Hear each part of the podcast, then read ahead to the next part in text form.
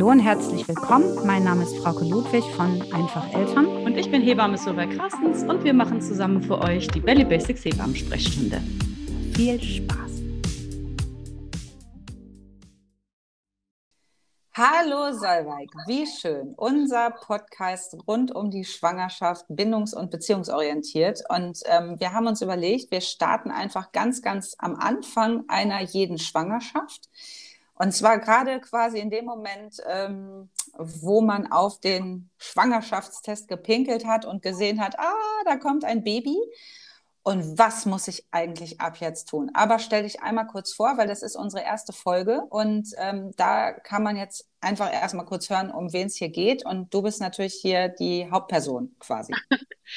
ähm, ja, guten Morgen, liebe Frauke. Also ich bin Solveig Carstens, ich bin Hebamme in Hamburg. Ich habe mein Examen 2009 gemacht. Ich arbeite freiberuflich in allem, was so äh, Schwangerschaft, Geburt, Wochenbett äh, äh, drumherum ist. Geburten begleiten tue ich leider zurzeit nicht, denn ich habe meinen äh, fast zehnjährigen äh, Sohn zu Hause, der dann äh, alleine wäre und das eben gerade noch nicht geht, aber so Geburtsvorbereitung und auch Nachbereitung ganz viel. Manchmal kommen auch Frauen von extern. Ähm, Kurse mache ich ganz viele. Wir haben Elterntreffs. Ähm, mit einfach Eltern selber mache ich die Belly Basics Ausbildung für die Kursleiterin und die Kursleiterbetreuung. Und ähm, ja, jetzt machen wir noch einen Podcast. Genau, und äh, weil ich liebe Podcasts, ich höre gerne Podcasts, so auch, das ja. verbindet uns. Und, ähm, und dann haben wir gedacht, es ist so viel, was wir eigentlich, oder beziehungsweise ich denke jedes Mal, wenn wir sprechen, was du für ein unfassbares Wissen hast, das muss raus in die Welt. Und äh, wenn ihr jetzt schwanger seid, dann äh, freut euch auf ganz, ganz viele Infos. Ähm, und auch witzig und spritzig zubereitet, wollte ich gerade sagen. Ich stelle mich auch kurz vor, ich bin Frauke, Frauke Ludwig von Einfach Eltern. Ähm, wer den Podcast hier verfolgt, müsste, sollte mich äh, im besten Falle kennen. Wir haben 2012 einfach Eltern gegründet, bindungs- und beziehungsorientierte Begleitung. Wir haben Baby Steps, Babykurse, eben auch den Belly Basics Kurs. Da geht es äh, um Themen, in die man in der Schwangerschaft unbedingt wissen sollte, die aber nicht in einen klassischen Geburtsvorbereitungskurs Platz finden, damit da einfach auch endlich die Hebammen wieder ihre Arbeit machen können, nämlich auf die Geburt vorzubereiten. Ähm, aber es gibt immer noch so vieles rundherum, was man auch noch wissen kann. Ja. Ich glaube, wenn ich mich jetzt so komplett vorstelle, dann sprengt das den Rahmen. Wir starten einfach mal ins Wir haben die abgespeckte Variante. Das ist einfach, wenn man das, also ihr wollt unseren Lebenslauf, glaube ich, nicht sehen und ansonsten dürft ihr den gerne im Internet nochmal nachlesen, Ganz aber genau. so spannend ist es vielleicht auch. Ganz genau. Also unter www.einfach-eltern.de findet ihr alles, was ihr wissen, wissen müsst. Und äh, Solbergs äh, Hebammenname ist quasi Hebammenherz in Hamburg, finde ich auch ganz süß den Namen, aber wir gehen jetzt mal ins Eingemachte. Ich äh, fange direkt an, dir Fragen zu stellen. Ja. Wie ist es denn jetzt, wenn äh, ich quasi komplett keine Ahnung von nichts eigentlich habe, mich mit der ganzen Materie wie ein ganz normaler Mensch, also erstgebärend war ich ja auch mal, hatte keinen Schimmer, aber habe mir unbedingt ein Baby gewünscht. Das war bei mir die Ausgangssituation. Habe diesen Schwangerschaftstest gemacht und habe mich einfach nur noch gefreut und gehofft, dass diese zwölf Wochen sozusagen, dass, es, dass, die, dass das funktioniert alles und so. Und mehr ja. habe ich eigentlich erstmal gar nicht so gewusst. Ja, also es ist auch mal so ein bisschen das, äh, diese Frage nach den Erwartungen. Ich glaube, die realistische Situation ist die, dass wir den Test angucken und denken, okay, da sind jetzt echt zwei Streifen oder vielleicht haben wir sogar ähm, irgendwie schon mal einen etwas teureren. Drei das Zwillinge, nein, äh, teureren gekauft und da steht vielleicht sogar schon schwanger drauf. Und die Realität ist eigentlich, dass die Frauen dann noch so zwei, drei bis zwanzig weitere Schwangerschaftstests machen. vielleicht war der ja quasi falsch positiv. Und auch da, da geht es quasi schon los. Ein Schwangerschaftstest ist eher falsch negativ als falsch positiv. Mhm. Ähm, was daran liegt, dass wir den manchmal zu früh machen, dass das HCG, das ist also dieses Schwangerschaftshormon, das dort nachgewiesen wird, ähm, noch nicht in ausreichender Menge da ist, dass wir vielleicht zu einer Tageszeit das gemacht haben. Da wird immer empfohlen, morgens den äh, Urin zu benutzen dafür. Und dann führt das natürlich manchmal dazu, dass die Frauen kommen und sagen, okay, jetzt habe ich sieben Tests gemacht und jetzt brauche ich vielleicht doch nochmal irgendwie jemanden, der mir sagt, dass es tatsächlich so ist. Ja, also das ist, glaube ich, ähm, das ist, glaube ich, das, was auch viele Schwangere dann machen, direkt den Termin beim Gynäkologen. Ja, oder genau. bei der Gynäkologin. Genau. Und das ist ja was, wo ich persönlich nach meinen ganzen ähm, Studien sozusagen. Ich habe mich ja sehr viel belesen, äh, seitdem ich selbst Kinder habe. Davon würde ich ja tatsächlich mittlerweile Abstand nehmen. Wie siehst du das? Magst du sagen, warum du davon Abstand nehmen würdest?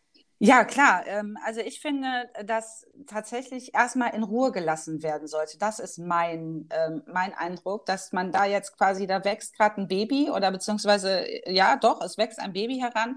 Und äh, man, wenn man jetzt zum Gynäkologen rennt, vor der achten Woche, sag ich jetzt mal, also der achten Schwangerschaftswoche, ist da eh erstmal quasi eine gut aufgebaute Schleimhaut zu sehen. Das ist vielleicht auch in Anführungsstrichen erstmal enttäuschend. Außerdem kann über die Bauchdecke ja gar nicht der Ultraschall gemacht werden, sondern der muss quasi mit seinem äh, Ultraschallkopf in die ähm, Vagina ein, eintreten. Und ich denke immer, oh, da gehört eigentlich erstmal gerade gar nichts rein, sondern da soll erstmal in Ruhe äh, Wachsen stattfinden. Mhm. Und ähm, ja, das ist so meine, meine Theorie dazu, dass ich denke, nee, komm, vor der 8., 9., 10. Woche muss man da nicht unbedingt hin. Mhm. Also wir haben äh, da tatsächlich ganz, ganz verschiedene Herangehensweisen. Da, ich würde es kurz mal ein bisschen aufdröseln. Wir haben also einmal die Möglichkeit, erstmal mit dem, wir warten erstmal ab und tun erstmal nichts und gucken erstmal, wie es uns geht. Meistens ist es ja so, wir haben, äh, Menstruation ist ausgeblieben, ähm, wir schauen, gibt es eine Übelkeit, äh, gibt es Schmerzen, ist soweit alles in Ordnung. Dann ist es so, grundsätzlich müssen wir dann eigentlich nichts machen. Ähm, wir können eben schon mal schauen, okay, welchen Gyni ähm, wähle ich denn dafür? Irgendwie habe ich bereits einen äh, Frauenarzt oder eine Frauenärztin, zu der ähm, ich Vertrauen habe und wo ich auch weiß, die möchte ich für meine Schwangerschaft eben auch auserwählen. Habe ich vielleicht äh, davon schon gehört, dass die Hebammen auch die Schwangerenvorsorge machen können? Ähm, suche ich mir gleich eben beides auch oder wie handhabe ich das dann? Darf ich kurz äh, rein, weil das finde ich mhm. ganz spannend. Es ist mhm. nämlich so, dass der oder die Gynäkole äh, Gynäkologin, die ich vielleicht bislang hatte, mhm. innerlich sollte man sich da schon mal fragen, ist das auch jemand, mit dem ich jetzt meine Schwangerschaft verleben möchte, gemeinsam? Ja, ne? Weil Absolut. manche sind einem dann ja vielleicht gar nicht so sympathisch, aber für die Krebsvorsorge in Anführungsstrichen ist es in Ordnung, da kann man so einmal im Jahr durch. Aber das ist jetzt was anderes. Und da darf man durchaus wirklich auch nochmal den Gynäkologen, die Gynäkologin ja. wechseln. Naja, das hat auch verschiedene Gründe. Man muss einfach fairerweise sagen, so natürlich sind alle Gynäkologinnen und Gynäkologen auch im Bereich ähm, Schwangerschaft und Geburtshilfe ausgebildet. Es ist ja aber auch so, dass wir einige Praxen haben, die einfach das zu ihrem Hauptarbeitsgebiet gemacht haben und die einfach mhm. das auch als ihr Steckenpferd auch betrachten. Ähm, bei anderen ist das eben eher ähm, die, ich sag mal jetzt so vaginale und Frauengesundheit. Andere haben sich spezialisiert auf die Menopause. Schöne Grüße an Sheila. Äh, ja. Denise, da nochmal, äh, da komme ich später nochmal zu, dass wir ähm, über die Menopause gar nichts wissen eigentlich gefühlt. Also das ja machen wir dann in Folge 843. Nein, aber Kommt genau. Noch? Ach, das finde ich spannend. Das, äh, das war mir gar nicht so bewusst. In dem Moment, wo du es jetzt gerade sagst, ja, absolut, ja. kann ich äh, komplett teilen. Mein, ja. In meiner ersten Schwangerschaft war ich in einer Praxisklinik, die da liefen nur Schwangere rumgefühlt. Ja, ich glaube, die genau. haben nichts anderes gemacht. Und in der zweiten Schwangerschaft habe ich mich bewusst nach jemandem umgeguckt, der eben nicht so äh, fokussiert darauf war, sondern einfach die drei Untersuchungen und fertig war es. Genau. Ja. Genau, und auch da muss man natürlich immer wissen, irgendwie so, okay, also man kann ja seine Günnis einfach mal fragen. Also ich äh, nenne die einfach liebevoll Günnis, weil ich das dann immer mit äh, Mann, Frau, irgendwas dazwischen so das irgendwie nicht so ähm, ausführen ja, muss. verstehe ich. Mhm. Ähm, und dann einfach auch zu gucken, so wie arbeiten die, was ist denn überhaupt da so äh, Thema? Möchte ich mein Kind zu Hause gebären? Gehen die diesen Weg auch mit? Werde ich da ähm, gut begleitet und beraten? Werde ich da ähm, auch offenkundig irgendwie beraten und so weiter und so weiter. Also wenn man das Gefühl hat, das matcht nicht gut und es geht von beiden Seiten aus, dann darf man das auch sagen und sagen, wissen Sie, also vielleicht ähm, aus Günni-Sicht ich habe so einen krassen Stress mit ihrer äh, Variante, wie sie sich dazu entschieden haben, aber es hilft, das zu sagen. Ähm, oder eben auch zu sagen, also ich ähm, brauche einfach eine andere Betreuung und dann darf ich mir auch jemand anderen dafür suchen. Das ist auch okay. Das hat ja nichts mit einem persönlichen Entscheiden zu tun, ob ich den, die Person doof finde oder nicht. So, also, ich glaube, ich würde an der Stelle nicht sagen, also ich finde das fürchterlich, wie Sie hier rangehen. Das würde ich mich nie trauen. Ich glaube, ich wäre immer so der Part, der einfach den nächsten Termin bei jemand anderem macht und dann einfach nicht mehr kommt. Das ja. ist, glaube ich, also und auch das ist in Ordnung. Auch also, da habe ne, ich eine gute Gesellschaftssicherheit. So. Also es ist immer so ein bisschen die Frage, traue ich mich das anzusprechen und zu sagen, wissen Sie, ich, ich merke, dass es nicht in Ihrem Sinne ist, dass ich irgendwie mein Baby keine Ahnung, im Geburtshaus bekommen möchte oder dass wir die Vorsorge mit der Hebamme teilen oder sonst irgendwas. Das gibt es manchmal. Du greifst vor, Schatz. Wir müssen jetzt ja. erstmal hier, ne? Also das schließen wir ab jetzt, das Thema, da kommen wir später nochmal zu. Aber äh, irgendwie muss man ganz schön viel eigentlich relativ früh entscheiden nach dem Schwangerschaftstest, nach dem positiven. Das stimmt, äh, wenn man eigentlich nämlich, so den genau, Kopf irgendwo in den Wolken hat auch, ne? Genau, also erstmal ja. ist da ja, wann sage ich es meinem Partner, äh, den, den Eltern, man hat so, ach du meine Güte, wie sage ich es meinem Arbeitgeber? Oh mein Gott, der flippt doch aus. Ne? Das sind ja auch immer so Themen. Vielleicht habe ich gerade irgendwo frisch angefangen. Vielleicht passt es gerade gar nicht in den Arbeitsablauf, wenn ich denen jetzt sage, dass ich ausfalle. Ne? Also das sind ja Sachen, die Gedanken hat man und vor allen Dingen, ach du meine Güte, ich werde Mutter. Also gerade wenn das das erste Mal ist, meine Güte. Ja. Da, das ist, und man kann da, da das davor auch sehr, sehr, sehr, sehr, sehr, sehr, sehr, sehr doll gewünscht haben und auch alles daran gesetzt haben, dass es endlich passiert. Und trotz dessen ist die erste Phase in der Schwangerschaft nicht umsonst auch in den Büchern zu finden unter die ambivalente Phase. So, wir können das nochmal ein bisschen aufdröseln, auch gerne nochmal, um das nochmal ein bisschen abzuschließen, was du gerade eben sagtest. Also was passiert als erstes? Ich kann zu einer äh, Gyni-Praxis gehen, ähm, äh, auch schon vorher. Und ja, das ist ein ganz wichtiger Punkt, was du gerade sagtest. Wenn man zu früh da ist, dann kann man im Ultraschall noch kein Baby erkennen. Das muss man wissen, weil das einfach sehr frustrierend ist, wenn man denkt, ja, ich bin schwanger.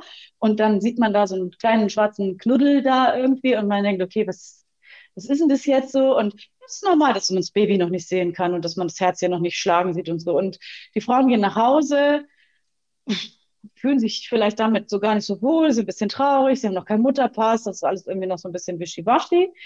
Manche Günnis würden dann wieder sagen, doch, kommen Sie mal ruhig, dann können wir gucken, dass das auch in der Gebärmutterhöhle sitzt, also äh, in unserem Uterus und nicht in unseren Eileitern.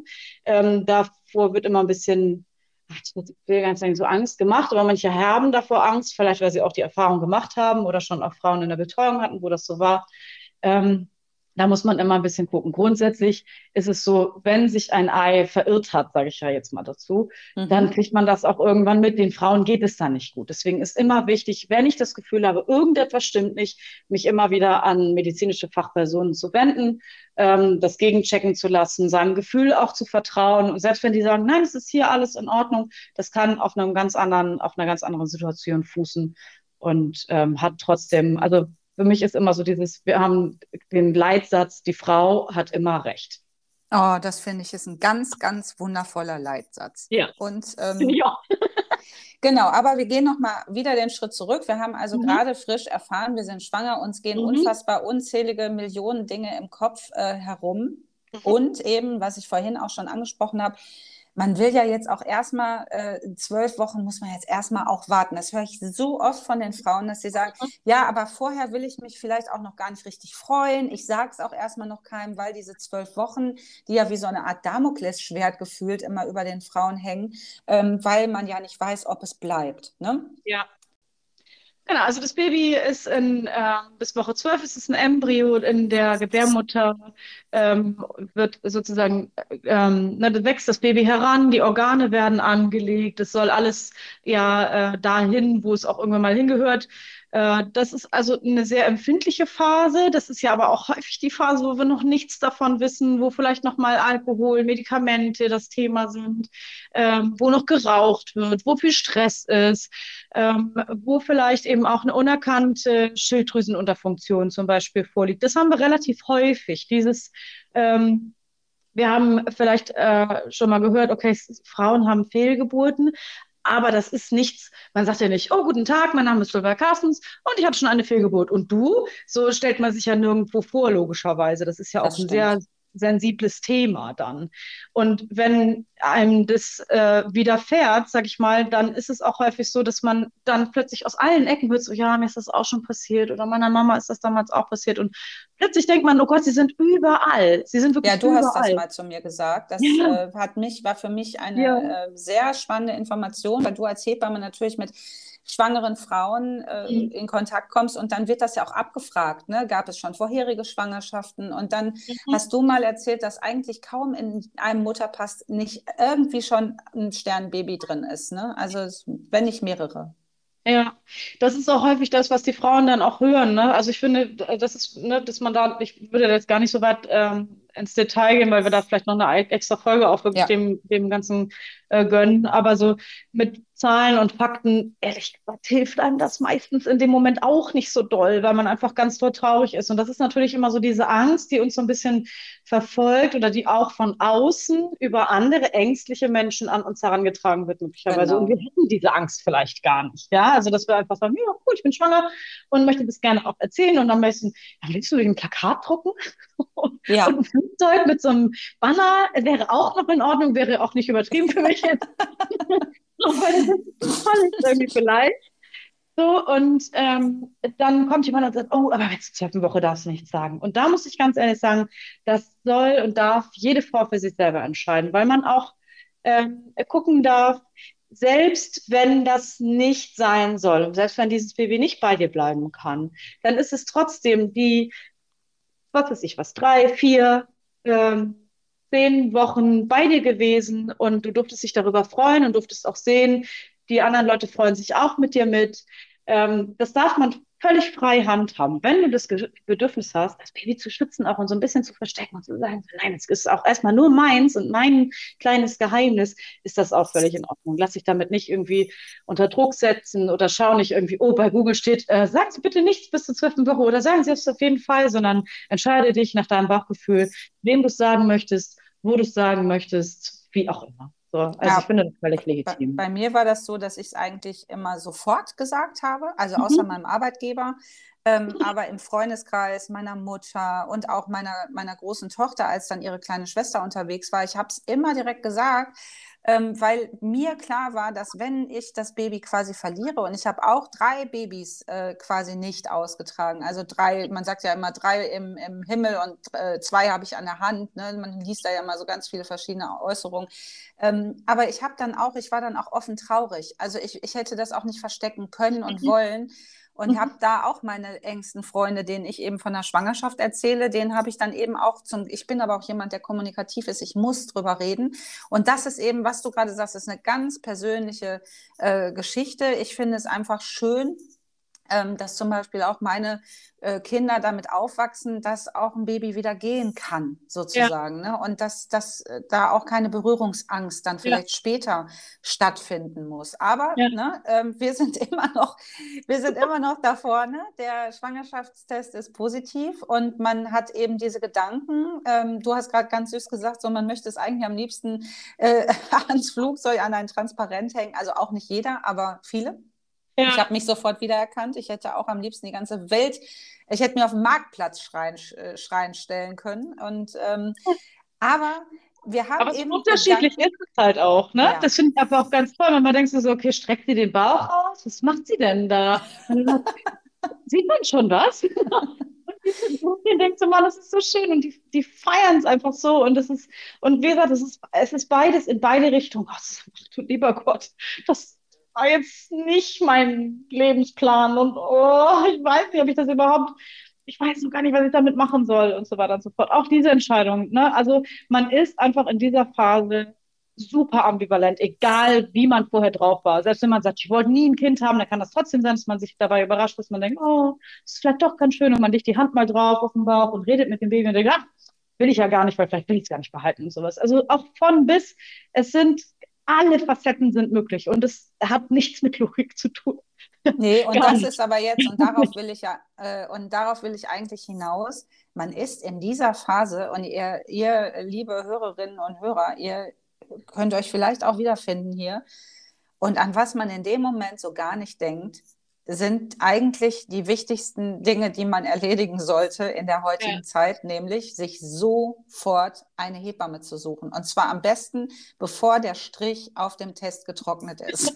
ähm, weil auch hier wieder, ne, es ist egal, ob das Baby in Anführungsstrichen bleibt oder nicht. Ihr habt sie dann sicher und im Sack sozusagen. Und deswegen war mein erster Anruf bei der zweiten Schwangerschaft direkt bei der Hebamme. Ja noch bevor der Papa das wusste, glaube ich, habe ich die Hebamme angerufen. Weil, erzähl mal kurz, warum, Sabak. Warum also, ist es so wichtig? Ähm, grundsätzlich ist dazu zu sagen, du hast als Frau und als Schwangere immer Anspruch auf Hebammenhilfe, egal wie die Schwangerschaft verläuft. Und egal ist natürlich ein tödlicher Gesetz, weil das natürlich nicht egal ist, wie die Schwangerschaft verläuft. Genau. Aber das ist, also ein besseres Wort ist unabhängig vom Verlauf der Schwangerschaft. Ähm, das zum Beispiel so eine Situation. Wir haben sind noch nicht so ganz entschieden. Wir sind noch in so einer Findungsphase. Auch dann kann ich mich mit einer Hebamme zusammensetzen und mit der einmal ein Gespräch haben. Äh, das ist auch alles möglich. Wenn eben dieses Baby nicht bleiben sollte, kann ich eine Betreuung bekommen bei einer stillen Geburt. Also ähm, auch da äh, kann ich nachher nochmal mit der Hebamme ins Gespräch gehen. Wenn das Baby bei mir bleiben möchte und ich auch möchte, dass das Baby bei mir bleibt, dann ähm, habe ich eben die ganze Schwangerschaft über die Möglichkeit, Fragen zu stellen, einen, einen Fixpunkt zu haben, also so ein Fels in der Brandung von diesem ganzen Drumherum und man ahnt es ja noch gar nicht, was da alles auf einen zukommt. Ähm, und eben tatsächlich eine Schwangerschaft ist ja sehr überschaubar. Wir haben irgendwie einen normalen Geburtszeitraum zwischen der 37. und 42. Schwangerschaftswoche. Insofern ist das sehr, sehr, sehr, sehr planbar. Genau. Das heißt natürlich, wenn ich anrufe in Woche 30, dann haben ja alle anderen vor mir die letzten 20 Wochen schon bei der Hebamme angerufen und dann ist die natürlich ausgebucht. Und wir Hebammen haben ein unterschiedliches Kontingent sozusagen an Möglichkeiten, was wir betreuen können. Auch wir, und unser Tag hat erstaunlicherweise nur 24 Stunden und wir arbeiten nicht durchgehend. Also muss man immer gucken, wie viele Frauen kann ich überhaupt jeden Monat neu annehmen, um die auch alle betreuen zu können. Das ist sozusagen immer so dieses, warum hat die jetzt noch Platz oder eben auch nicht? Und warum ist die eine Frau im Juni noch angenommen worden und der anderen wurde abgesagt? Das kann manchmal damit zusammenhängen, dass du quasi in der Woche schon drei ähm, ETs laufen hast, also errechnete Termine. So, mhm. und du kannst halt nicht noch mal eine dazu nehmen, aber am Ende Juni schon. Also das hat manchmal so ein bisschen, das ist so, ist so organisatorisch. Auch das hat nichts damit zu tun, dass sie dich doof findet oder sagt, oh, noch so eine. Ja, und, ähm, was ich halt. Ja, und was ich tatsächlich auch äh, mitbekomme, ich glaube, keine Hebamme geht überhaupt live ans Telefon. Es sind immer Anrufbeantworter.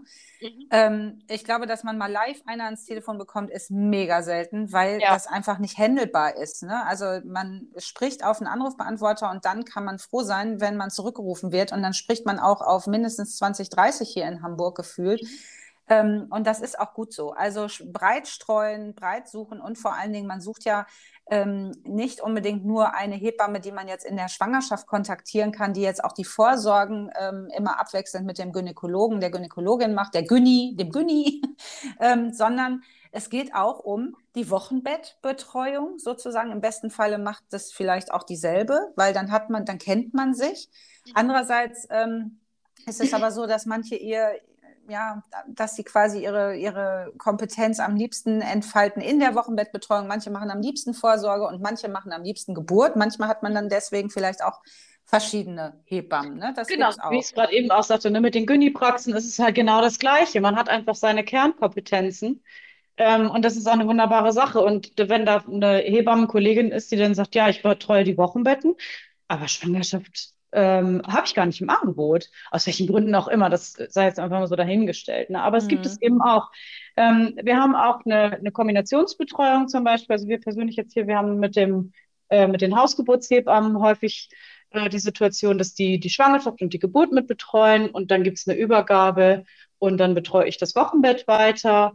Ähm, und manchmal ist es dann auch so, dass die Frauen in der Schwangerschaft ähm, kommen oder ich die mal sehe und äh, wir sprechen vielleicht auch mal Schwangerschaftsbeschwerden oder es gibt nochmal einfach einen äh, Beratungstermin oder sowas, damit man sich auch kennenlernt. Aber grundsätzlich sind die Frauen natürlich dann in der Schwangerschaft weniger bei mir. Also von bis mhm. ist wirklich alles dabei. Es ist eine sehr, sehr individuelle ähm, Leistung, eine individuelle Dienstleistung. Also ich beschreibe das auch so, dass ich sage, so eigentlich sind ja meine Kundinnen und ich bin die Dienstleisterin, so dass ähm, einfach auch nochmal ganz klar ist, die ist nicht die Bittstellerin, die zu mir kommt und sagt, oh, bitte, bitte, bitte, bitte, mach doch das, das jetzt irgendwie, was weiß ich was. Ne? So.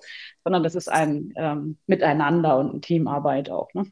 Ja, das finde ich auch wieder, das Wording macht so viel. Ne? Ja, ähm, dass äh, ich diene und leiste und du bist ja. meine Kundin, ist ein ganz anderes Thema als, oh Gott, oh Gott, ich muss so dankbar sein, dass ich dich noch gefunden habe und ja. da muss man sich alles gefallen lassen. Das ist nämlich auch nicht der Fall.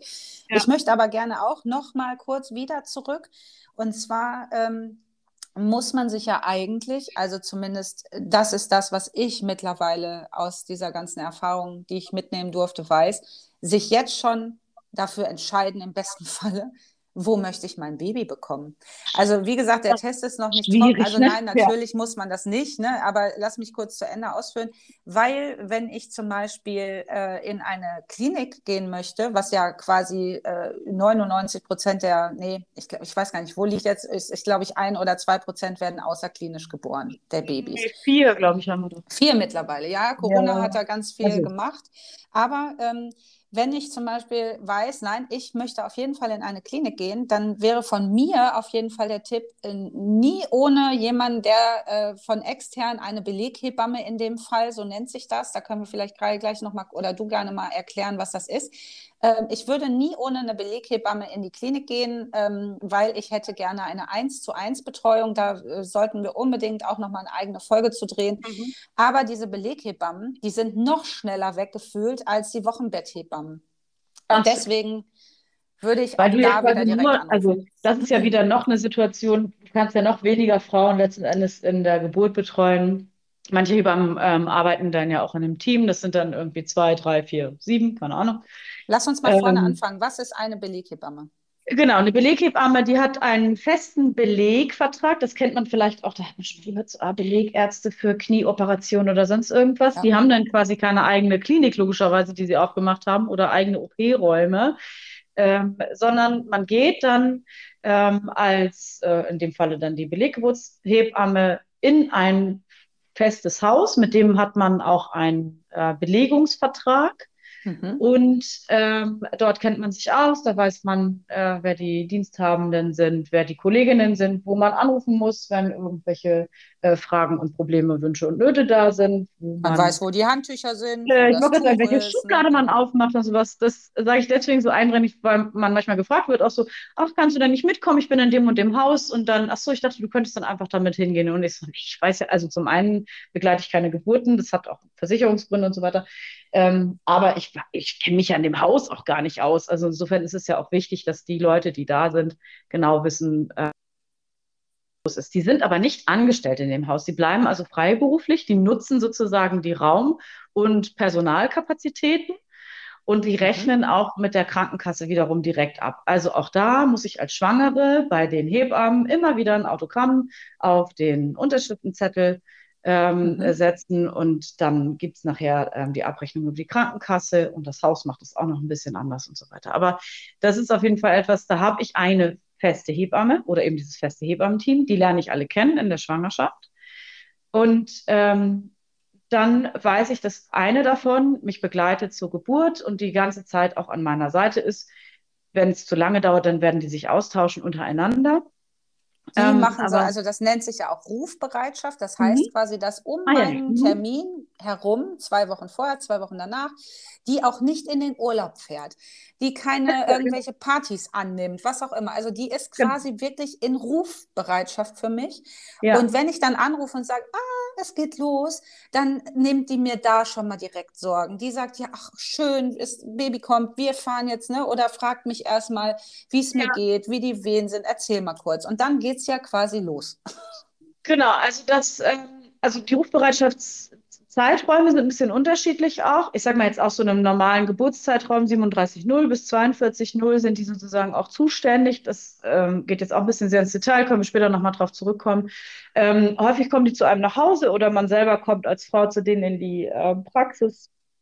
Ähm, je nach Situation und dann bespricht man schon mal die Lage und man schaut mal, wie geht es der Frau, äh, was ist da überhaupt los, müssen wir schon in die, pra in, in die Klinik fahren oder nicht ähm, weil wir natürlich immer auch wollen, dass die Frauen so spät wie möglich in die Kliniken fahren, weil einfach je früher ich da hinkomme, auch das ist noch, kommt später auch nochmal dran, je früher ich hinkomme, desto mehr Chancen auf viele Interventionen habe ich, um das ähm, gering zu halten und einfach diesen Geburtszeitraum auch einfach so möglichst persönlich zu behalten, ähm, fährt man in der Regel auch erst los, wenn es wirklich sich lohnt.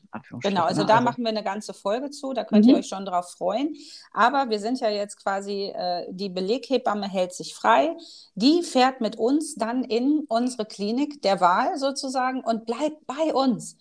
Die geht nicht. Da ist kein Personalwechsel, da ist kein gar nichts. Und das ist übrigens was, da möchte ich ganz kurz äh, sagen, wie ich da blauäugig reingelaufen bin in meine erste Geburt, nämlich, dass ich dachte, ich bin total kommunikativ, ich kann mit jedem. Ich freue mich schon, die alle kennenzulernen, die dann auch mit mehrfachen Wechsel, äh, das habe hab ich überhaupt gar keine Probleme mit und bin dann da fröhlich hin ohne Beleghebamme. Äh, mhm. Und dann war keiner für mich da. Also ich, äh, da waren, die waren weg immer. Und ich dachte, ich komme da hin und die Kreislauftür geht auf und dann ist jemand für mich da und ich habe eine 1 zu 1 Betreuung, aber eben in der Klinik.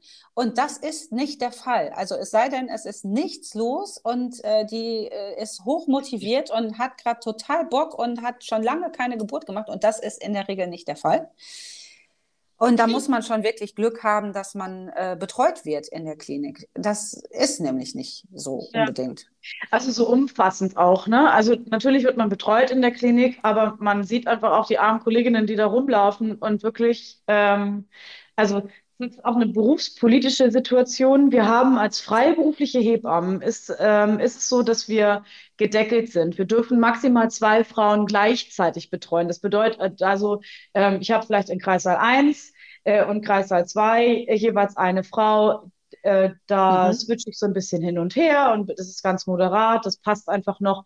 Die kann ich natürlich nicht gleichzeitig äh, beim Gebären äh, sozusagen betreuen, ja. aber in der Zeit sozusagen kann ich das machen kann vielleicht noch eine dritte ans CTG legen, aber das wäre es dann auch wirklich ähm, im Maximalfall. Ja. Also zwei, es ist eine 1 zu 2 Betreuung, ist gesetzlich gedeckelt.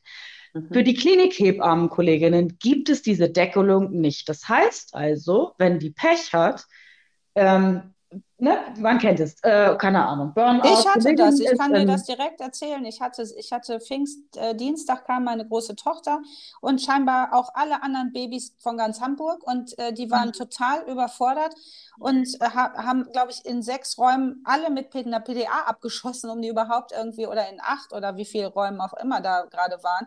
Äh, es war einfach katastrophal. Und die Hebamme, die eigentlich, äh, wo ich dachte, da ist jemand für mich zuständig, die war gefühlt nie da, die hat immer nur kurz aufs CTG geguckt, hat gesagt, jetzt legen Sie sich mal auf die linke Seite und ist wieder rausgegangen. Also auch, man muss sich das mal reinziehen, einfach was das für eine beschissene Arbeitssituation ja. für die Hebammen ist, wie beschissen diese Situation für die Familien ist. Alle sind mega unzufrieden, außer das Krankenhaus ist vor, sich hat gut verdient. Ding. Und da muss ja. man eben auch mal sagen, die Krankenhäuser, gerade die privaten, sind Wirtschaftsunternehmen. Mhm. Und es gibt die Ansagen, wir machen drei Sektionen, also Kaiserschnitte am Tag, damit wir schwarze Zahlen schreiben und so weiter und so fort. Das heißt, wir haben auch den Leistungsdruck. Die versuchen, die Kosten zu, dr zu drücken.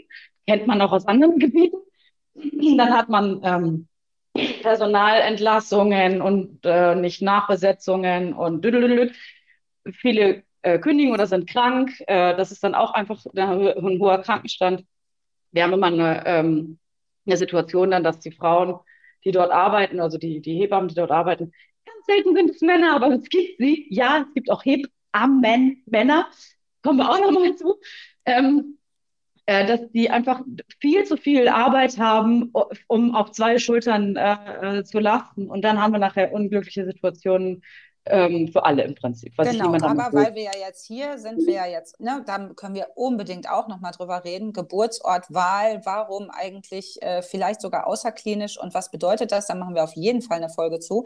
Aber jetzt nochmal einmal zurück, weil wir haben ja jetzt unsere Beleghebamme, weil es einfach gerade für die Geburt un ermesslich gut ist, eine 1 zu 1 Betreuung zu haben, weil auch da, wenn man merkt, oh, ich brauche aber jetzt gerade meine Ruhe, dann dürfen wir als Gebärende durchaus sagen, oh, ich brauche mal kurz meine Ruhe und dann verlässt diese Hebamme auch garantiert den Raum, ist aber in der Nähe, wenn ich sie brauche. Und genau, ist, also wir gehen hier auch immer natürlich von einem physiologischen Verlauf aus und ähm, dass, die, dass die Situation das medizinisch hergibt. Das nur mal ganz kurz, bevor jetzt hier irgendjemand Schnappatmung vor dem Podcast bekommt.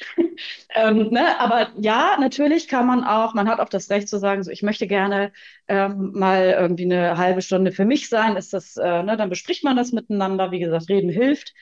Ähm, und dann geht das natürlich auch. Das heißt nicht, dass sie die ganze Zeit neben dir sitzen muss und dich anguckt äh, und man denkt, okay, ähm, so. Aber wir wissen auch, ähm, oder was heißt aber, das ist eher ein und. Wir wissen auch, dass eine kontinuierliche Betreuung, also immer dann, wenn ich sie brauche und auch wenn sie nötig ist, dazu führt, dass ich zum Beispiel gar nicht oder viel weniger Schmerzmittel brauche, weil das Opioide ausschüttet. Also Oxytocin haben wir auch noch da drin. Wir haben also Bindungs- und Liebeshormone und schmerzreduzierende Hormone und so weiter und so fort. Das ist also nicht nur, dass man sagt, das ist ja nett, dass die Olle da jetzt sitzt und mir ein bisschen die Hand tätschelt. So ist es Ganz halt nicht. Genau. Also wir können das wirklich ähm, nachweislich ähm, sogar belegen und das ist evidenzbasiert, evidenzbasiert, dass wir eben äh, damit eine zumindest nach außen hin eine, eine bessere ähm, Geburtssituation schaffen können auch. Und das ist, finde ich, unfassbar gut, weil das durch, mit so wenig eigentlich ja ähm, so viel erreicht werden kann. Mal wieder. Also es, ja, und ich finde das ganz spannend, dass eben, ähm, also es gibt da Statistiken, die wir auch haben äh, rund um die 1 zu 1 Betreuung. Also da ging es um Doulas. Doulas äh, erklären wir auch gleich noch kurz. Das ist quasi auch eine, eine Begleitung unter der Geburt, aber eben keine Hebamme, die äh, quasi die Geburt an. Nee, erzähl du kurz. Du bist wirklich, du erzählst es echt besser. Was ist eine Doula? Nur mal kurz eine kleine Randnotiz. Was wolltest du sagen? Also eine Doula ist eine Geburtsbegleitung Begleiterin, das ist auch ähm, Dula übersetzt, also was siehst jetzt fange ich ja schon an zu haspeln. Also übersetzt bedeutet Dula die Dienerin. Die ist also die Geburtsdienerin für die Frau. Ähm, und die begleitet dich in allem, was ähm, man normalerweise äh, von außen auch kennt, mit Atemübungen, mit Massagen, mit liebevollem Zuspruch, mit einem Lächeln, mit Händchenhalten, mit dem, äh, sie kennt sich aus mit dem physiologischen Geburtsverlauf, ist aber nicht medizinisch tätig. Die untersucht dich nicht vaginal, die macht dir kein CTG oder sonst irgendwas. Die ist sozusagen die gute Seele an deiner Seite. Man kann das als Kombinationsbetreuungsmodus einfach hervorragend auch laufen lassen. Man kann eine ähm, Hausgeburts-, Beleggeburts-, Klinikgeburtshebamme da haben und eine Doula. Ähm, das ist also äh, Corona mal ein bisschen ausgeklammert, das ist natürlich nochmal eine andere Situation, aber ähm, man hat sozusagen nochmal jemanden an seiner Seite, die auch nicht so emotional krass involviert ist wie Partner oder Partner zum Beispiel oder die beste Freundin. Und kennt sich die, aber trotzdem aus. So, ne? genau, ja die kennen sich halt aus. Die sind gut ausgebildet, die sind wirklich auch sehr intensiv ausgebildet. Ähm, da kann man immer noch mal gucken, ähm, wo hat sie ihre Ausbildung gemacht? Das kann man auch mit denen besprechen. Und auch die hat eine Rufbereitschaft dann in dem Fall. Ähm, die arbeiten alle ein bisschen unterschiedlich, auch was das angeht. Da muss man immer schauen, an wen ist man dann gerade geraten. Da können wir vielleicht unseren Anne Martensen Hund nochmal mit befragen. Auch die können wir vielleicht nochmal damit reinholen. Auch so ja, oder Katrin Michel oder so hier von den Gebärmüttern. Also das, äh, ja. es gibt ja hier, wir haben ja, wir sind ja gut vernetzt. Aber genau ja. das ist also quasi eine Dula. Und äh, die Anwesenheit einer Dula, da gibt es Statistiken und Studien zu. Äh, die sogenannte Houston-Studie, da äh, wird, wurde untersucht, wie das dann ist, ob man vaginal äh, sein ein Baby gebärt oder per Sektio, also per Bauchgeburt. Und ähm, lediglich 25 von 204 Frauen haben vaginal äh, ihr Baby entbunden oder beziehungsweise geboren, als keine Dula anwesend war. Also 25 von 204 Frauen hatten eine Sektio. Ja. Äh, während der Anwesenheit einer Dula stieg die Zahl auf 116 von 212 Frauen. Das ist also wirklich ein Anstieg von 43 Prozent, einfach weil da jemand dabei ist, der quasi auch so ein bisschen genau wie eine Beleg, also nicht genau, sondern ähnlich wie eine Beleghebamme, äh, einfach wie der Anwalt der Frau ist sozusagen damit eben nicht mhm. dass äh, äh, die Klinik jetzt vielleicht einfach nur aus äh, wirtschaftlichen Gründen oder äh, aus vielleicht versicherungstechnischen Gründen sagt, nee, da machen wir jetzt lieber mal eine äh, Schnittentbindung. Also es gibt ja zig Worte für, für ja. Ja, fürchterlich. Ne? Und das, ja. äh, dass man da einfach weiß, da ist jetzt jemand, der sagt, nee, brauchen wir noch nicht. Ich würde gerne noch mal das oder das ausprobieren, bevor wir da jetzt wirklich reingehen. Und als Frau ist man ja unter der Geburt so, ist mir scheißegal, macht mit mir alles. Hauptsache, meinem Baby geht's gut, schneidet mich von oben bis unten auf zur Not. Und wenn dann aber die Dula oder die Beleghebamme sagt, äh, das sieht mir aber so aus, als würden wir hier echt noch ein bisschen was versuchen können, dann ist das ganz wichtig in dem Moment. Und alleine dafür lohnt es sich sozusagen, den Anwalt oder die Anwältinnen mit zur Geburt zu nehmen. Deswegen habe ich auch anfangs ganz eindringlich gesagt, nach dem Schwangerschaftstest, um auch mal wieder diese Brücke zurückzuspannen, äh, weil darum geht es ja heute. Ähm, wir wollen das ja jetzt auch gar nicht mehr so lang äh, weiterführen hier, sondern nach dem Schwangerschaftstest, guckt euch um, bucht euch eine Beleghebamme. Ja. Sofort. Äh, weil wenn es nicht gut geht, wenn äh, das Baby nicht bleiben sollte, dann ist das natürlich was, wo man dann sagt, es tut mir leid, es konnte ja. nicht bleiben. Oder man kann auch so einen Vertrag zur Not irgendwann auch wieder kündigen, aber man kann ihn nicht nochmal neu knüpfen, wenn ihr erst in der 30. Woche ankommt. Die Wahrscheinlichkeit ist dann zumindest ja, wir haben auch schon äh, Frauen zwei Wochen vor dem errechneten Termin in, äh, einer Hausgeburts-, in einem Hausgeburtsplatz untergebracht tatsächlich. Das ist dann aber auch eine sehr, sehr seltene Sache. Und davon Ja. ist eben tatsächlich, man kann davon nicht ausgehen. Wir brauchen einfach genügend Vorlauf. Das ist ja einfach auch die Situation. Ähm, ihr sollt ja gesehen werden, ihr sollt ja gekannt werden auch und ihr sollt uns auch kennen. Das ist ja eben auch einfach genau der Clou. Wir haben nicht nur irgendjemanden, sondern man hat eine Vertraute an, an der Seite, wo man weiß, okay, ich kann die alles fragen. Ich darf auch mal sagen, war heute so doof zu mir und ich habe den gar nicht verstanden und und der Mann darf auch bei mir anrufen oh, so komisch und hat mich so angekeift und oh, ich weiß nicht, ich, alles mache ich falsch irgendwie so. Also ähm, Hm. das hat auch alles Platz. So, das ist einfach, jeder arbeitet da ein bisschen unterschiedlich und man muss immer ähm, gucken, was was sagt dein Bauchgefühl? Mama hat recht. Die Frau hat recht, das ist einfach so. Sie, sie sucht sich das, was Die sie, Frau hat was sie will. Ja, tatsächlich finde ich das auch. Auch so den, den Geburtsort ist ja ganz schön. Also so ist meine Meinung, ehrlich gesagt. Ich finde es immer ganz schön, wenn der, wenn der Partner, die Partnerin auch äh, mit überlegen möchte, wo das Baby geboren wird. Aber im Endeffekt ist das der Ort, wo die Frau das Baby gebären wird. Und sie muss sich wohlfühlen, weil sonst läuft das hinterher in eine Katastrophe hinaus in Mhm. meiner Welt. Weil wenn ich mich in einer Klinik nicht wohlfühle und ich möchte mein Baby unbedingt zu Hause bekommen und der Mann Mhm. oder die Frau äh, sagen, nee, dann äh, das ist aber auch mein Kind und das ist mir zu gefährlich, dann kann das hinterher echt eine gefährliche Nummer werden, weil die Frau sich dort nicht wohlfühlt. Aber das wird eine eigene Folge. Ich möchte jetzt noch einmal kurz zurück, bevor wir schließen. Ähm, die Beleghebamme oder auch äh, das Geburtshaus. Wenn Ja. ihr ins Geburtshaus möchtet, dann darf auch hier wieder im besten Fall der Strich noch nicht getrocknet sein, der zweite, um sich dort zu melden und zu sagen, ich möchte gern zu euch. Genau. Oder also nochmal ganz kurz, Ja. weil das ist ja die Frage, was ist denn ein Geburtshaus? Wenn ich mich damit noch nie auseinandergesetzt habe, dann muss ich jetzt ein Haus gebären? Nein. Also es gibt ein ähm, Geburtshaus, äh, sind äh, die, die Orte, wo man hingehen kann, was keine Klinik ist, aber ich gehe auch dorthin. Dort sind auch Hebammen vor Ort, auch dort arbeiten in der Regel immer Teams. Ähm, das ist mal ein bisschen regional unterschiedlich. Ich habe auch schon von einer gehört, die hat alleine ein Geburtshaus gehabt, die hat aber ganz wenig Gebur Geburten natürlich nur angenommen, aber grundsätzlich hier in Hamburg ist, wir bauen, äh, also wir haben hier äh, ein großes Geburtshaus, ein ganz kleines Geburtshaus und jetzt entsteht oder ist gerade im, im Werden und entstehen äh, das zweite größere Geburtshaus auch. Äh, wir haben den Bedarf einfach da, dass die Frauen gute Plätze bekommen, dass sie ähm, auch ihre festen Hebammen haben. Du hast da Räumlichkeiten, die ganz toll und gemütlich ausgestattet sind, wo du dich drin bewegen kannst, wo es auch darum geht, aufrecht zu sein und sowas. Auch da kommen wir später nochmal zu, warum ist das so sinnvoll und warum machen wir keinen Kopfstand beim Gebären und so weiter.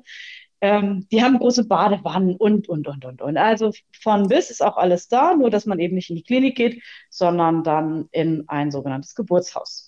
Genau, und da läuft man auch wieder weniger Gefahr, in irgendwelche Interventionen zu rennen, ähm, als jetzt quasi in, ähm, ja, in der Klinik. Also wenn man zum Beispiel sich mal anguckt, was denn eigentlich ähm, so, so los ist in, ähm, in der klinischen Geburtshilfe und der außerklinischen, da gibt es auch Zahlen. Ich finde das immer ganz spannend. Also eine PDA oder andere Schmerzmittel gibt es in, äh, in, klinisch, in der klinischen Geburtshilfe zu 66,9 Prozent. Also wenn man in die Klinik läuft, dann läuft man Gefahr, dass man zu zwei Drittel, also ne, die, die Chance ist wirklich hoch, irgendwie eine PDA entweder aufgeschwatzt bekommt oder sie verlangt, weil man es nicht mehr aushält, weil einfach die Betreuung auch fehlt. Da kommen wir auch wieder drauf. Aber ich wollte euch mit ein paar Zahlen versorgen. Äh, Schmerzmittel 30 Prozent fast. Ähm, Geburtseinleitung auch 30 Prozent äh, wird eingeleitet in den Kliniken. Es gibt immer noch ähm, 19 Prozent mit Dammschnitten. Äh, also das ist quasi wirklich von 2017. Ne? Also die Zahlen sind schon noch ein paar Tage her, aber das sind die, wo man sehr viel äh, einfach sich angucken konnte. So, und jetzt gucken wir mal einfach in der außerklinischen Geburtshilfe. Das ist quasi entweder Hausgeburt oder Geburtshaus. So nennt sich die außerklinische Geburtshilfe. Also PDA gibt es zu 0 Prozent. Es gibt da keine PDA, da kriegt man Betreuung. Mhm. Schmerzmittel 10,8 Prozent. Das ist auch schon mal ein Drittel weniger. Genau, ähm, gibt es aber auch. Also auch da, dass man nicht sagt, ja. oh Gott, aber dann ich möchte aber gerne Schmerzmittel. Ja, auch die außerklinische Geburtshilfe hat Schmerzmittel zur, ähm, zur Auswahl. Erleichterung, genau. Ja. Und äh, wenn wir jetzt geplante Kaiser, ungeplante Kaiserschnitte sind 16,2 Prozent in der Klinik und, un, und geplante sind 14 Prozent, also kommt man auf diese 30 ungefähr. Und bei ungeplanten Kaiserschnitten nach Verlegung in der außerklinischen, weil da plant man natürlich keinen Kaiserschnitt und äh, das sind 5,6 Prozent. Also man hat wirklich eine, eine Kaiserschnittrate, äh, wenn man sich dazu entscheidet, zu Hause oder im Geburtshaus sein Baby zu bekommen, von nur 5,6 Prozent. Und das finde ich einfach fantastisch, mhm. ehrlich gesagt, weil wer keinen Kaiserschnitt will, der sollte sich überlegen, ob er äh, nicht vielleicht wirklich sich über den Geburtsort nochmal ja, ein paar Gedanken macht. Aber ja, das ist natürlich auch, also ähm, man hat immer so ein bisschen im Hinterkopf, man kann diese Zahlen ähm, so ein bisschen nebeneinander mal stellen. Auf der anderen Seite muss man natürlich auch im Hinterkopf haben, dass in den Kliniken auch die ganzen pathologischen mit reingerechnet sind ja, und so weiter. Das ist, ähm, wir haben gewisse Kriterien, da können wir auch später nochmal drauf kommen, wenn wir über die außerklinischen Geburten sprechen. Welche Kriterien gibt es denn überhaupt, dass man ähm, dort bleiben kann und was nicht? Aber wir sehen auf jeden Fall bei einem physiologischen Verlauf müssten diese äh, Sektioraten viel, viel, viel, viel niedriger sein, als sie sind. Ganz das sind genau. ja nicht alles pathologische Schwangerschaften, die wir da ablesen können. Und da merkt man immer so krass, warum ist es dann trotzdem so, dass da so viele eben ähm, eine Operation bekommen, ähm, die sie vielleicht auch gar nicht haben wollten. Es geht nicht um die, wo die sagen, ja, also wir haben uns ganz bewusst dazu entschieden, aus welchen Gründen auch immer. Das würde ich jetzt hier gar nicht so weiter drauf eingehen gerade, aber ähm, wenn einem das widerfährt, ähm, und das suggeriert wird, als hätte man das gebraucht, weil, ich sag mal so, der Klassiker, die Nabelschnur um den Hals ist, das ist bei einem Drittel der Babys, die auf die Welt kommen, und zwar ganz stinknormal, es ist ein kurznormaler Vorgang, wenn ich das so sagen darf, dass mhm. die Nabelschnur um den Hals oder um das Kind oder um, äh, also völlig vertüdelt ist sozusagen. Das ist gar nicht der Grund. Das wird dann häufig so genannt und die Eltern denken natürlich, oh puh, gut, dass wir es gemacht haben. Aber das suggeriert natürlich wieder eine völlig falsche Information. Ja, also was wir, ähm, also woraus wir natürlich auch ganz viele Informationen ziehen, also auch ich, nicht nur Solveig, die ja damit quasi auch beruflich zu tun hat, ist durch unsere Belly Basics Ausbildung, die wir ja jetzt schon seit knapp zwei Jahren anbieten. Und da ist ein Teil der Hausaufgaben wirklich auch nochmal die eigene Geburt zu reflektieren. Und was ganz wundervoll ist, ist, dass die Teilnehmerinnen diese Geburtserfahrungen mit uns teilen und ich also quasi oder wir bei jedem Ausbildungsblock ähm, diese Geburtsberichte lesen und ich mich auch ganz ganz oft einfach so aufrege. Ich möchte bei Kliniken anrufen und, äh, und richtig abgehen. Also wie, wie, da können wir eine eigene Folge drüber machen, wie scheiße eigentlich ganz oft Geburten ablaufen, die wunderschön hätten sein können und wo hinterher immer die Frauen sagen, hätte ich doch mal äh, diese Infos gehabt, die ich jetzt habe, dann hätte ich eine andere erste Geburt gehabt. Und deswegen gibt es auch unter anderem diesen Podcast, weil wir wollen euch quasi auch so ein Stück weit schützen und bestärken. Bestärken ist sowieso immer ganz, ganz wichtig, dass selbst wenn ihr jetzt quasi in der 30. Woche seid und ihr habt euch für eine Klinik entschieden, ihr habt keine Beleghebamme äh, und ihr hört das jetzt alles und denkt, ach du Scheiße, und eine Dula kriege ich auch nicht mehr und was mache ich denn jetzt? Dann äh, gibt es da natürlich auch immer noch Möglichkeiten. Schreibt uns gerne immer auch eine Mail, kontakt einfach-eltern.de. Wir sind da für euch. Stellt euch, äh, stellt euch unsere Fragen. Nein, stellt uns eure Fragen und äh, wir können da garantiert auch noch äh, Tipps geben. Auch einer der Tipps, und das ist wirklich, also es ist hier keine Werbeveranstaltung, sondern es sollen hier wirklich ganz viele Infos gegeben werden, aber in den Belly Basics Kursen. Und die finden zum Teil auch echt online statt. Bekommt ihr noch mal ganz individuell eure Informationen für, für eure Situation. Ähm, Deswegen guckt einfach mal, ob ihr da jemanden findet in eurer Nähe. Ansonsten, wie gesagt, schreibt uns eine Mail. Wir finden da eine Möglichkeit, dass ihr an einem Kurs teilnehmen könnt, wo ihr eure Fragen stellen könnt und euch stark machen könnt für die Geburt. Genau. Genau. Solveig, ich glaube, äh, zu, zum Thema, wir haben gerade den Schwangerschaftstest gemacht und was müssen wir eigentlich tun? Halten wir es nochmal kurz, äh, ja. fassen wir es zusammen. Also, ihr habt auf den Test gepinkelt, ihr seid total aufgeregt, egal pro und contra, wie auch immer es ist jetzt ganz viel zu tun für euch. Ihr solltet euch tatsächlich schnell überlegen, wo wollt ihr euer Baby bekommen, selbst wenn ihr es noch gar nicht verstehen könnt, dass da jemand unterwegs ist. Aber es ist echt wichtig. Guckt direkt jetzt im Internet nach Beleghebammen, nach Doulas und nach Geburtshäusern in eurer Umgebung und äh, wo, in welcher Klinik haben die ihre, ihren Belegvertrag, die Beleghebammen und ruft die alle an. Nehmt euch jetzt, macht blau bei der Arbeit und ruft da überall an, äh, um euch zu informieren und, äh, und dann macht da was fest. Man kann hinterher immer noch alles absagen. Mhm. Also auch, wenn ihr jetzt euch zum Beispiel für eine Hausgeburtshebamme äh, wo ihr denkt, nee, auf gar keinen Fall. Das ist ja, das ist ja gemeingefährlich. Äh, da müsst ihr auf die nächsten Folgen warten. Da werden wir euch sagen, dass das gar nicht gefährlich ist. Im Gegenteil, es ist wundervoll. Aber äh, lieber da wirklich den Kontakt suchen, sich informieren und, äh, und dann sich entscheiden, als jetzt es per se abzutun, finde ich ganz wichtig, weil äh, zu sagen, oh, ich möchte doch in eine Klinik, ich, ich, ich glaube, da fühle ich mich doch sicherer, kann man immer eher nochmal machen, als zu sagen, oh, ich glaube, ich möchte doch eine Hausgeburt. Ne? Also das Genau. Fair ist, ist dann nur, wenn man dann tatsächlich auch absagt und nicht einfach nicht kommt, weil dann hast du ja. quasi eine anderen den Platz besetzt und das ist immer super ärgerlich. Ähm, und was da nochmal ganz äh, wichtig ist zu wissen, du kannst pro Schwangerschaft mit einer Hebamme ein Vorgespräch führen. Das ist, wir hatten früher so ähm, wie so Hebammencasting, weil einfach wir hatten einfach eine andere Situation, wir hatten mehr Hebammen, weniger Geburten. Mhm. Da hast du dann auch mal so drei, vier, fünf Hebammen angeguckt ja, und mal krass. geguckt, wer dir so passt und so. Und da muss man immer sagen, dieses Vorgespräch wird von der Kasse ein einziges Mal bezahlt. Danach ist das eine Eigenleistung. Also wenn du sagst, okay, Ach, ich möchte gerne aber sechs Hebammen kennenlernen und sie haben mich auch alle eingeladen und mh, dass man das einfach Bescheid weiß, dass man Bescheid sagt, auch ich habe schon eine Hebamme gesehen oder auch mehrere, äh, dass es da nachher nicht zur Reibereien kommt. Möglicherweise kann man das eben auch nochmal ähm, dann oh, das finde ich ganz spannend. Das hätte ich zum mhm. Beispiel nicht gewusst. Ähm, ja, und das ist auch eine unsinnige Sache, weil wenn nee, man natürlich.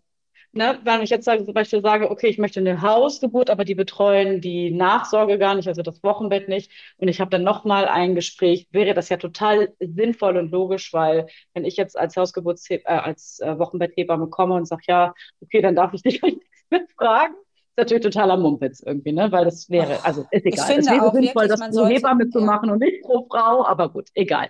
Ja. Nur mal so als kleinen Hinweis, damit man da Bescheid weiß und nicht nachher so ein Hebammenhopping macht. Und das Blöde ist einfach, wir schicken die Rechnungen ab an die Krankenkassen, wir kriegen Rückläufer. Es ist ein riesen Scheiß Bürokratie weg und keiner von uns liebt es in der Regel. Mhm. Ähm, und dann gibt es eine Eigenrechnung und dann gibt es Diskussionen und alle sind nachher gnatschig und unzufrieden und sowas. Das muss ja nicht sein. Deswegen nur mal ein ganz kurzer Hinweis dran. Ja, finde ich total wichtig, diesen Hinweis. Vielen, vielen Dank, weil äh, ich finde es ja eher schade, dass man eben dieses Hebammen-Casting, auch so wie du sagst, es muss ja matchen. Also ich finde es ganz fürchterlich, wenn man da irgendwie äh, einfach nur, weil man jemanden gefunden hat, dann jetzt mit der Dame, die einem vielleicht gar nicht sympathisch ist, da in dieser Wochenbettsituation ist, äh, dann ist doch eigentlich schöner, wenn man zwei, drei kennenlernen durfte. Ne? Aber ja.